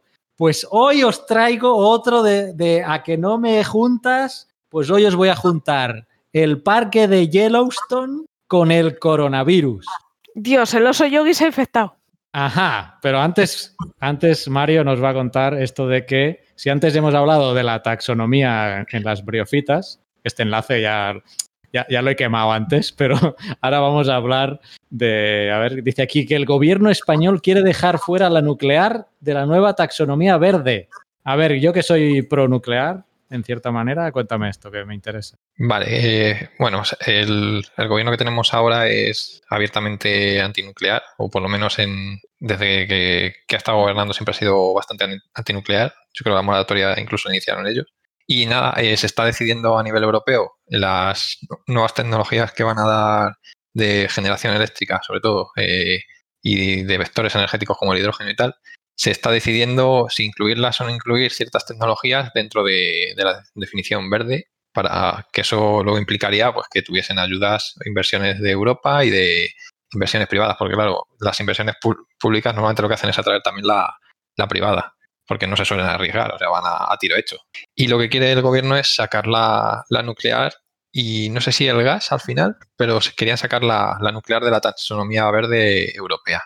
Eso implicaría que, que no se invertiría en estas tecnologías tan, tan alegremente como se, se podría hacer si, si estuviera incluida, que tendría Pero una está- fiscalidad. ¿Ahora está incluida o es que la están conformando? No, esto es nuevo, esto es. Ah, esto es algo nuevo y todavía están conformando que va, que va a ir ahí todavía. Sí, porque esto es todo por la transición energética europea, porque va a cambiar el modelo de, de cómo producimos la, la energía, además de, un- de una forma que bas- bastante espectacular. Vamos a tener unos de aquí a 2050, porque va a ir por pasos, pero va a cambiar muy, muy, muy, muy, muy mucho. Entonces va a ser muy interesante, nos va a pillar una época un poco rara, pero muy interesante a, este nivel. Y claro, dependiendo de las tecnologías que se incluyan, pues así habrá, se invertirá más en unas cosas o en otras. Entonces, eh, de hecho, en las con los nuevos planes de, del gobierno se ha prohibido ya la minería de uranio y de, de cualquier elemento radiactivo, así como la prospección de, hidrocarburos. No se, no se van a dar nuevos permisos para esto. Digamos que son coherentes. Ellos no quieren la tecnología nuclear y han, y han delimitado todo y no, no quieren que se invierte. Hay un plan de cierre de estas centrales que me parece que la última se iba a cerrar para 2035, que era, no recuerdo qué central era, pero la iban a cerrar. Entonces ya veremos si es factible o no cerrarlo. Eso te Yo antes decir, era- que habrán, habrán hecho bien los números, porque no sé. Bueno, esto es como todo, hay siempre un poco de ideología y también hay ciencia detrás. También es cierto, mira, eh, estoy leyendo bastante sobre todo el tema este, que yo pensaba que era, iba a ser más difícil sustituirlas y aunque no, es- no es fácil, porque no, va- no, no es fácil cambiar estos, estos grupos, sí que, sí que es factible.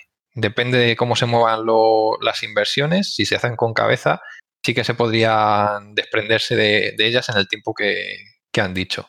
Otra cosa es que se haga con cabeza o no, porque ya estamos viendo algunos ejemplos de, de despliegue de renovables que son un poco preocupantes porque se hacen a lo loco.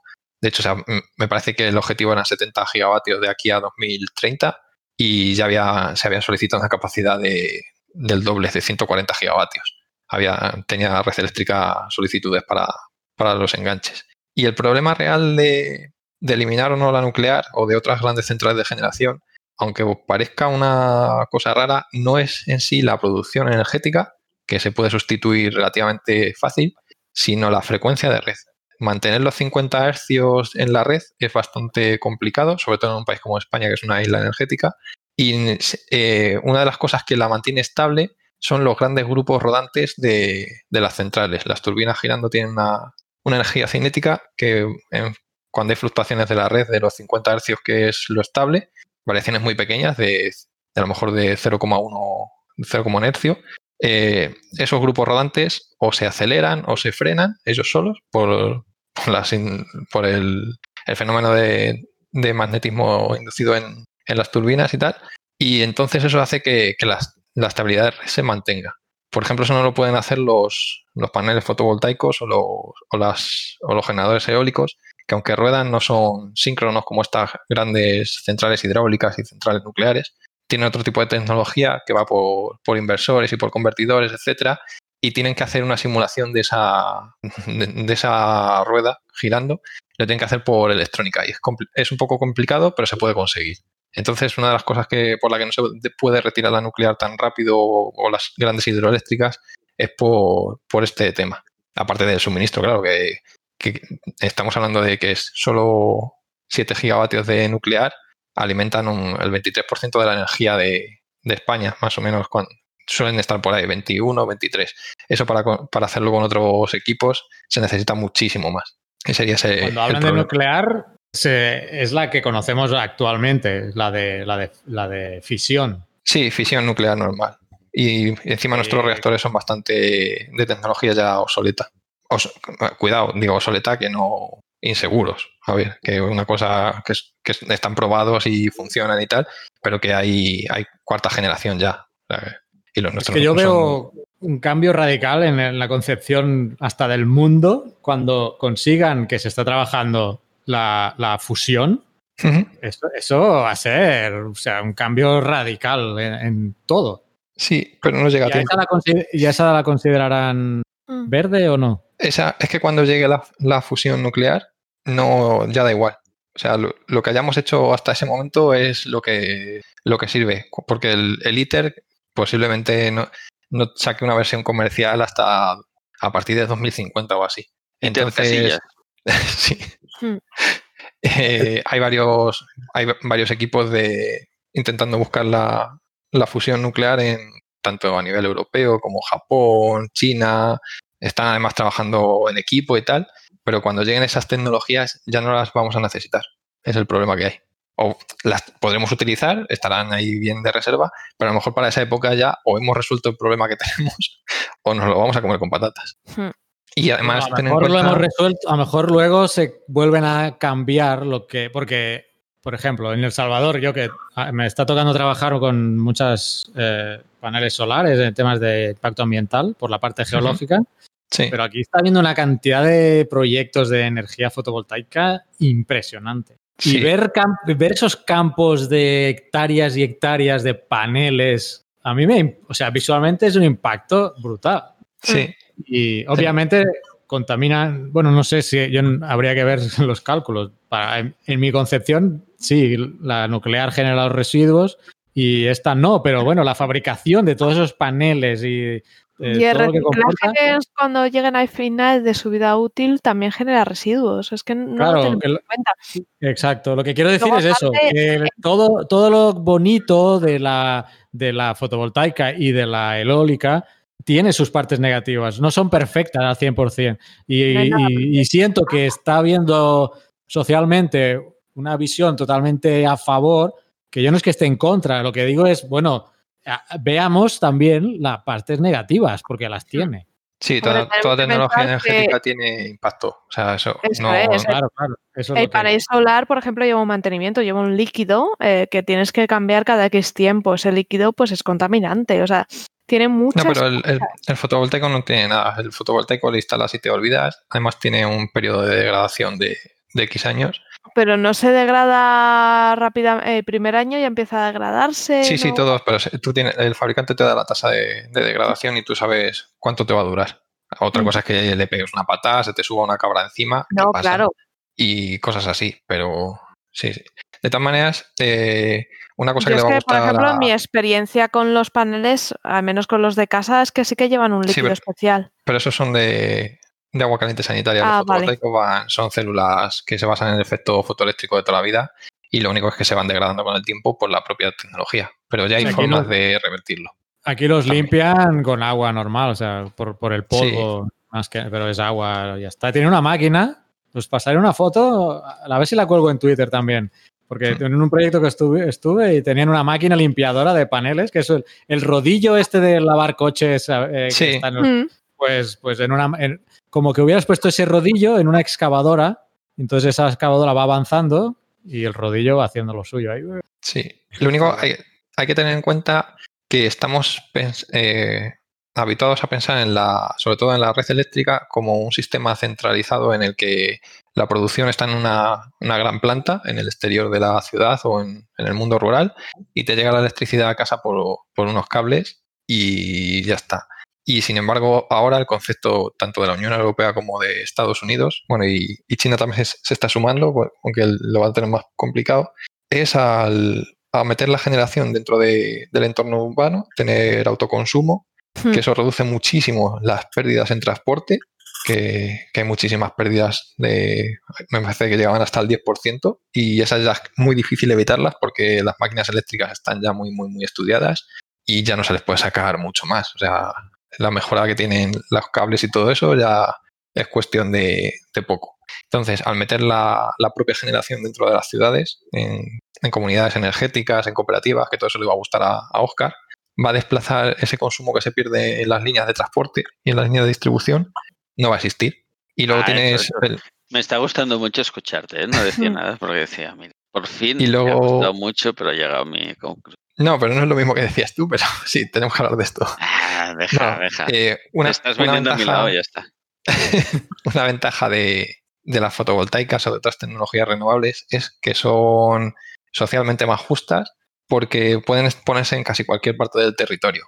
Sin embargo, una central nuclear que te, supla la, potencia de una burrada de paneles fotovoltaicos se tiene que poner solo en un sitio, un equipo muy determinado de gente lo opera, que no tiene nada que ver con el trabajo que, da, por ejemplo, paneles eh, fotovoltaicos o aerogeneradores por todo el territorio, otras tecnologías de almacenamiento y renovables, etcétera. Y eso la energía nuclear es muy cerrada y sí, son empresas que es muy grandes, que, tienen unos equipos de trabajo, por ejemplo, las recargas, que son miles de personas trabajando a la vez, pero no se reparte igual socialmente que, las renovables. Y lo pueden tener cualquier país, cosa que la nuclear, la tecnología, solo te la ofrecen ciertos fabricantes, te dan los proyectos en mano, se hacen cargo del combustible usado si hace falta, pues son, pueden tener ciclos cerrados o abiertos. Y con la fusión nuclear vamos a tener el mismo problema social. Solo lo van a tener ciertos países y lo compartirán con otros o no. Ya estamos viendo lo que está pasando con las vacunas, que los países que la tienen, solo los que la quieren pagan más para llevársela y si se lo permiten se hace y si no, no. Y los, los países pobres están viviendo de la, de la caridad de los otros países. Entonces yo prefiero la verdad al final que se tienda más hacia ese tipo, tipo de energía social porque es un beneficio para todo el mundo. Incluso se, se está llegando a proponer que gente que tenga un autoconsumo más o menos apañado en, casa, en, una cooperativa de viviendas, una urbanización, ceda parte de su energía que genera excedentes a personas que tienen problemas para llegar a, fin de mes, lo que se dice en pobreza energética, esas chorradas, que es pobreza punto, pura y duro. Es decir, pues yo cedo 100 kilovatios hora o los que creas conveniente en las horas que yo no lo consumo, se lo cedo gratis a ellos. Y eso, por ejemplo, con las nucleares y con todo eso no va a pasar. Hmm. Entonces hay que ver tanto, no hay que ver solo la parte de tecnológica, que esa está casi resuelta, sino la parte social, que es muy, muy, muy importante. Pues sí, un día podrías traer, decirle a Enoch que se pase por el programa y tratemos estos temas en algún pues sí, porque además habla muy bien, la verdad es que es muy bueno explicando.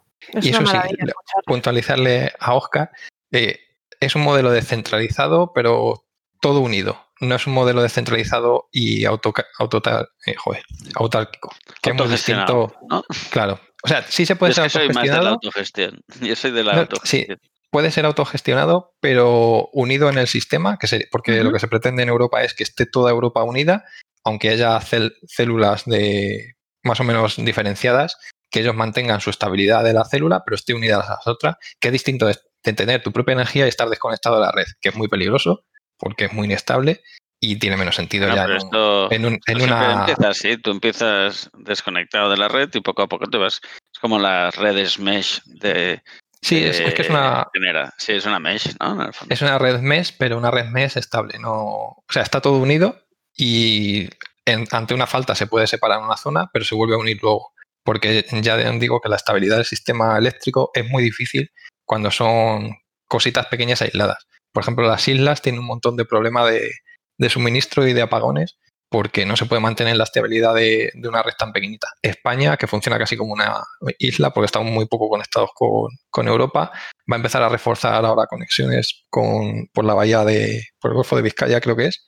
Van a, van a tirar una línea de alta tensión en continua. Tendrías que haber dicho por la bahía de Portman, ya sé, Carlas enlaza otra.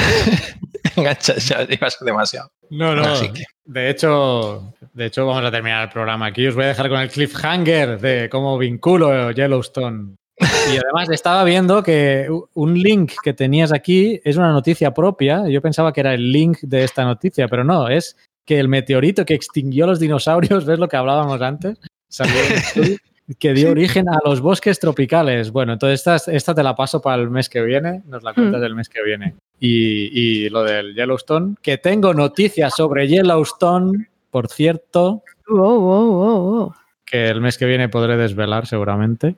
A ver, a ver, Eh, sí, qué sí. nervios. Qué nervios, qué nervios. Y al mes que viene lo sabré. Y ahora esta vez no me Pero habré Yogi y están bien, ¿no? ¿Cómo? Sí, sí, el oso yogi está bien. Y puede ser que vaya a verlo en persona también. Así que lo podré, lo podré confirmar eh, in person. A ver, a ver, Carlas, vas a sacar. Nada, hasta ahí puedo leer, hasta ahí puedo leer. Bueno, no sé qué de la leer. geolibreta. Iba a decir la coña esta, vas a sacar otra libreta. Sí, no, ya no da tiempo, ya no da tiempo. Para el mes que viene. No, ah, no y les ha robado la hucha a los de a los que sacan la geolibreta 2.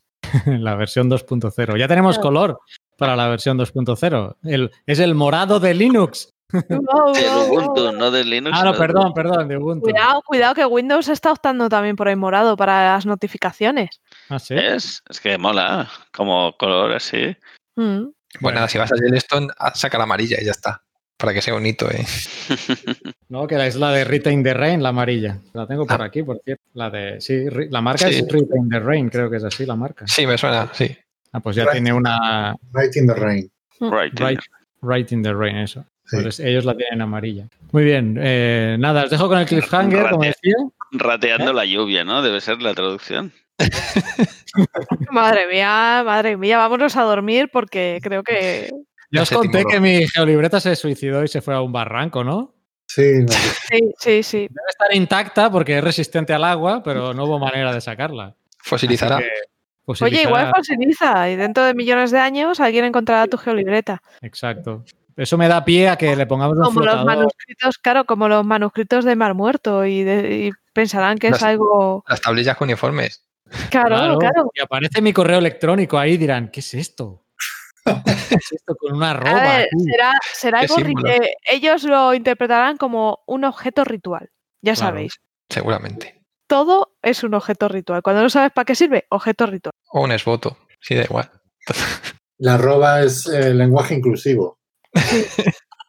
Pues o quién una sabe. manera de Ah. pesada, ¿no? Dirán, eh, pensaban en, eh, pesaban en arrobas, ¿no? Es verdad. bueno, ¿Cómo interpretarán los correos Los- electrónicos en el Los futuro? lingüistas del futuro. El lingüista del futuro va a ser una risa.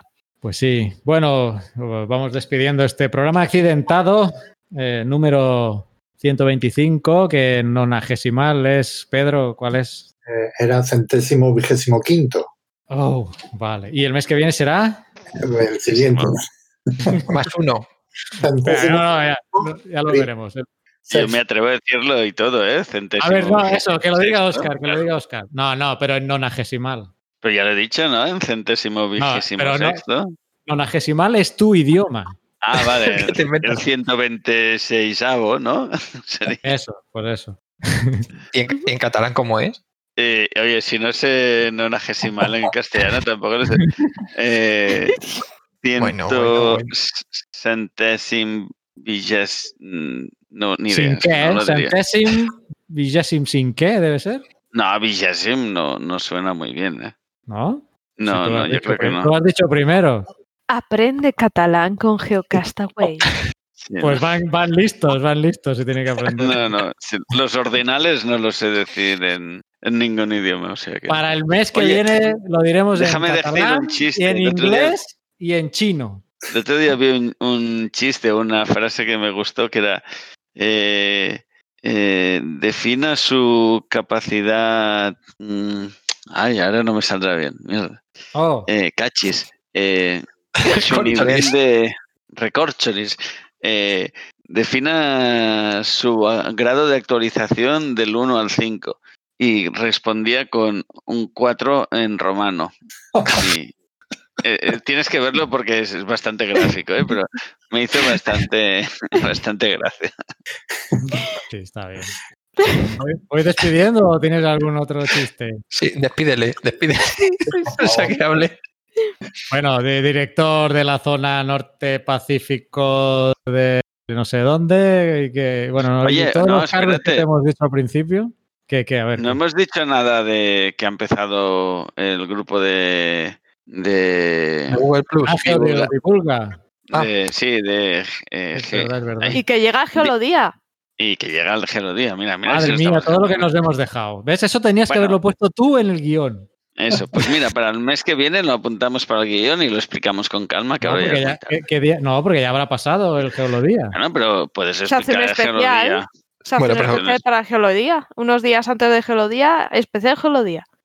con Sara Carbonero. ¿Qué dices? No, ¿Qué te has es que no, tomado? sabía, ¿Qué te has tomado? no sabía el apellido de Sara, perdón. Robisco, robisco. ¿Ves? El primero que me ha salido era Carbonero. No sé. Carbonero quedaría mejor en, en geología, sí. Sí, sí. Robisco es de planta, ¿no? Sí. Un ruibalbo y un robisco. No, la Es, una- es la enzima que hace la fotosíntesis. ¿Ves? regulera la hace, pero sí la hace. Sí, sí, Apore es pues como yo, es así un poco torpona. Especial. Bueno, pues, Pues, eso. sí, un eh, especial Geolodía. Estamos en, me- eh, en las puertas del mes de mayo y como sabéis se celebra el Geolodía, así que preguntad a vuestros referentes geológicos de la zona y a ver si podéis participar. Como está el tema de la pandemia esta que tenemos, quizá ya están cerrados los grupos, pero mm, os animamos a como mínimo habrán- y habrán cosas virtuales. Como el año pasado.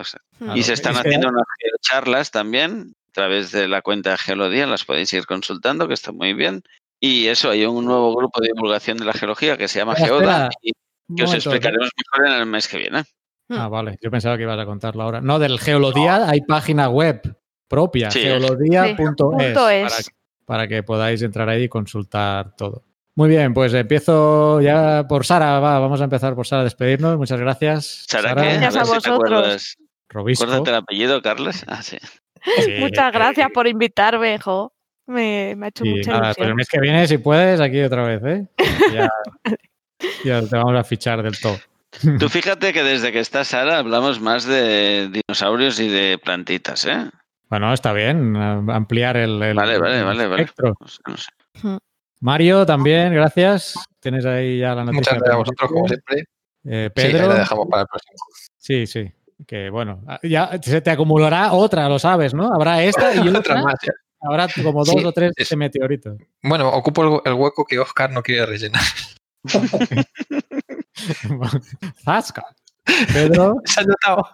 Pues ah, nada, gracias también por, por, pues nada, por estar aquí un mes más, ¿eh? charlando de, de batallitas. de nada, encantados de iros a hacer dormir tan tarde.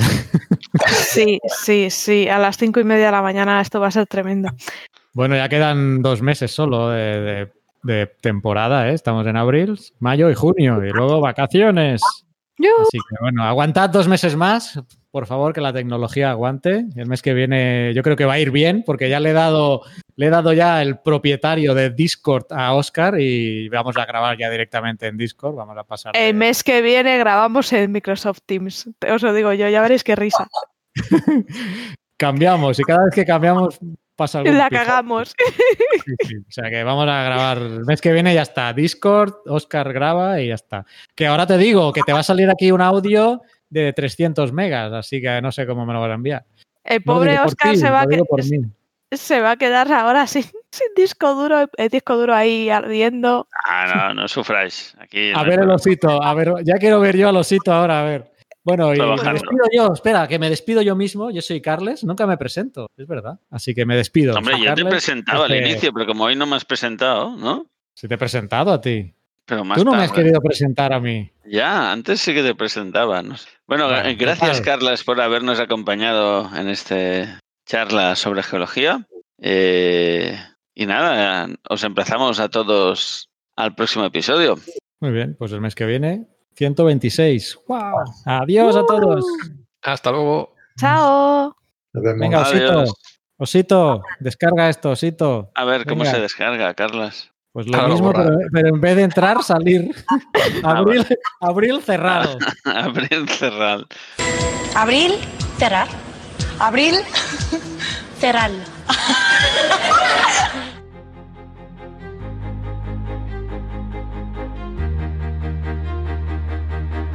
Envíanos tus comentarios, preguntas o sugerencias a geocastaway.gmail.com. Puedes escribirnos en nuestra web geocastaway.com. Búscanos en Facebook y en Twitter.